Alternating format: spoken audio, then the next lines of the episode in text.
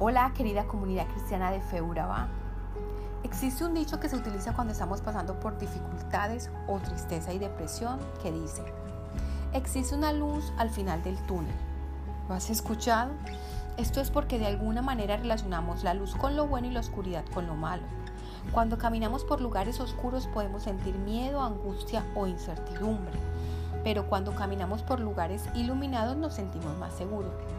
En Juan 8 del 12 al 20 vamos a ver cómo Jesús es la luz del mundo y las ventajas de andar bajo la luz de Jesús. Dice así, Jesús volvió a hablarle a la gente, yo soy la luz que alumbra a todos los que viven en este mundo.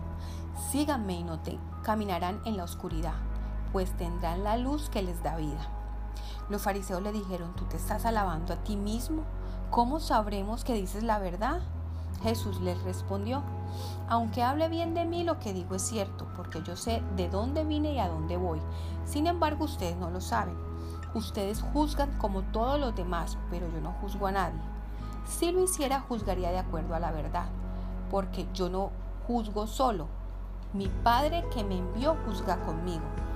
La ley de ustedes dice que para probar que algo es verdad son necesarios dos testigos. Pues bien, yo hablo bien de mí mismo y mi Padre, quien me envió, también habla bien de mí.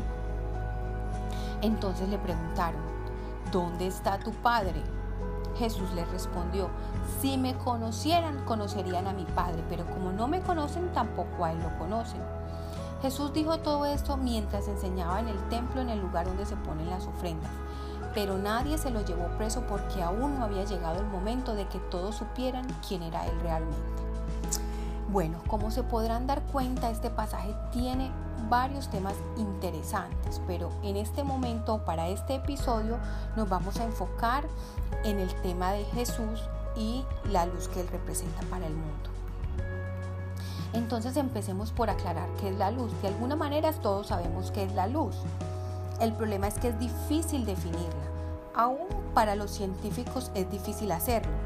Muchos dicen que es parte de la radiación electromagnética que puede ser percibida por el ojo humano o también la definen como la forma de energía que ilumina las cosas, las hace visibles y se propaga mediante partículas llamadas fotones.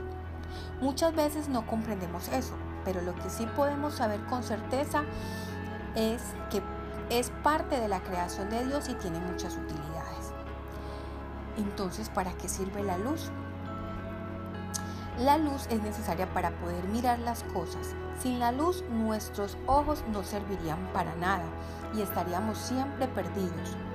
En nuestro tiempo tenemos luz eléctricas y es algo cotidiano, pero en tiempos antiguos la luz era muy valiosa. De esta, de esta manera podemos comprender mejor al salmista cuando dice en Salmos 119.5.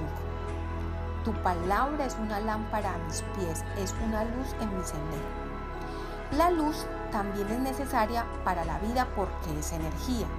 Lo podemos comprobar en la fotosíntesis de las plantas, en la vida del ser humano por medio del calor del sol.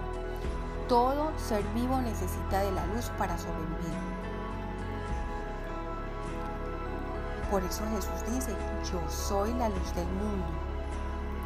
Esta es una de las tantas afirmaciones radicales de Jesús que comienzan con la famosa frase, yo soy, que en griego es ego eimi y puede significar algo que siempre fue, es decir, es un equivalente al Yahvé o Jehová del Antiguo Testamento que significa yo soy el que soy. Entonces Jesús como luz del mundo enseña el camino. Jesús afirma, yo soy la luz del mundo. Esto es muy interesante porque notemos que en el capítulo 7 de Juan Jesús se encuentra en la fiesta de los tabernáculos este era un recordatorio de cuando el pueblo de Israel vivía en chozas en el desierto y en las noches era guiado por una columna de fuego. Para representar esto, los judíos simbólicamente en la fiesta encendían candelabros que simbolizaban a Dios quien guía al pueblo. También pudo pasar que muchos de los judíos recordaron profecías en las que se hace alusión al Mesías que tenía que venir como luz para las naciones. Esto está en Isaías 42.6. Dice, yo el Señor te he llamado en justicia, te he tomado de la mano. Yo te formé, yo te constituí como pacto para el pueblo, como luz para las naciones. De esta manera vemos el poder y la admiración que causaron las palabras de Jesús, yo soy la luz del mundo. Jesús es quien nos enseña el camino que tenemos que andar. Él ilumina nuestra mente y nuestro corazón por medio de su palabra y por medio de su espíritu. Si no estamos siendo guiados por Jesús, estamos caminando en tinieblas. Esto es algo preocupante porque la Biblia dice que los hombres prefirieron las tinieblas que la luz, ¿cierto? Otra característica importante de la luz de Jesús es que da vida. Dice, o así como la luz del sol mantiene todo nuestro planeta, la luz de Jesús sostiene todo el universo y la vida en él. Juan mismo lo declara en su Evangelio cuando dice, en él estaba la vida y la vida era la luz de la humanidad. Notemos cómo Juan compara la luz también con la vida, porque nada en el universo podría tener vida si no fuera por Dios. Por eso debemos ser agradecidos por cada latido de nuestro corazón y por cada respiro, ya que todo eso es solo por la gracia y la misericordia de Dios. Ante todo esto, entonces cabe preguntarnos preguntarnos cómo podemos estar en la luz. Jesús mismo lo responde. Dice, el que me sigue no andará en tinieblas, sino que tendrá la luz de la vida. Muy sencillo entonces, lo que tenemos que hacer es seguirlo. Pero ¿qué significa seguir a Jesús? No podemos seguirlo físicamente como los apóstoles del primer siglo, quienes estuvieron con él, pero hoy seguir a Jesús significa conocer sus enseñanzas. Entonces, ¿qué tanto leemos, meditamos y estudiamos la Biblia? Vivir lo que Él enseña. Entonces, ¿cómo está nuestra vida espiritual? Si lo ponemos en práctica, sí o qué tanto somos coherentes con lo que predicamos. Confiar en Él.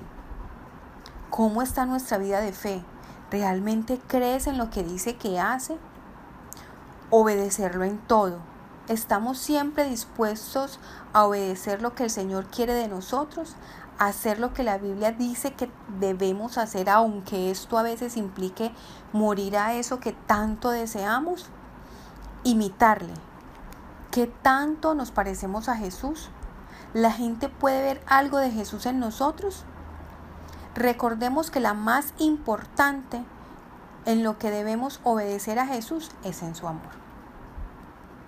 Él afirma que está, en, que está en la luz, que el que está en la luz pero odia a su hermano, todavía está en la oscuridad. Tremendo, ¿no? Entonces te estarás preguntando, ¿qué obtendremos por eso? Por seguir a Jesús. Dice entonces la palabra, no andará en tinieblas, sino que tendrá la luz de la vida. Jesús nos enseña que lo más importante que debemos obtener al seguirle es no estar en tinieblas y tener la luz de la vida. Son los mismos beneficios que obtenemos de la luz física. Podemos ver el camino correcto. Nos libraremos de caer en el pecado, en la oscuridad y en las cosas que desagradan a Dios y tendremos la vida eterna. Entonces, como para concluir, podemos decir, la luz física y natural es una gran alegoría de lo que significa Dios en nuestras vidas. A nadie le gusta andar a oscuras, así que espiritualmente también debemos buscar andar en esa luz. Jesús es Dios mismo que da vida e ilumina todo el universo como el sol a nuestro planeta. La única manera de no estar en tinieblas y tener la luz de la vida es seguirlo cada día. Sí, cada día. Entonces vamos a orar. Padre, vivimos en medio de una generación de inexplicables contrastes. Tenemos más información y más confusión, más tecnología, pero más distracción más posesiones, pero más insatisfacción. La única esperanza para escapar de esta situación es Jesús.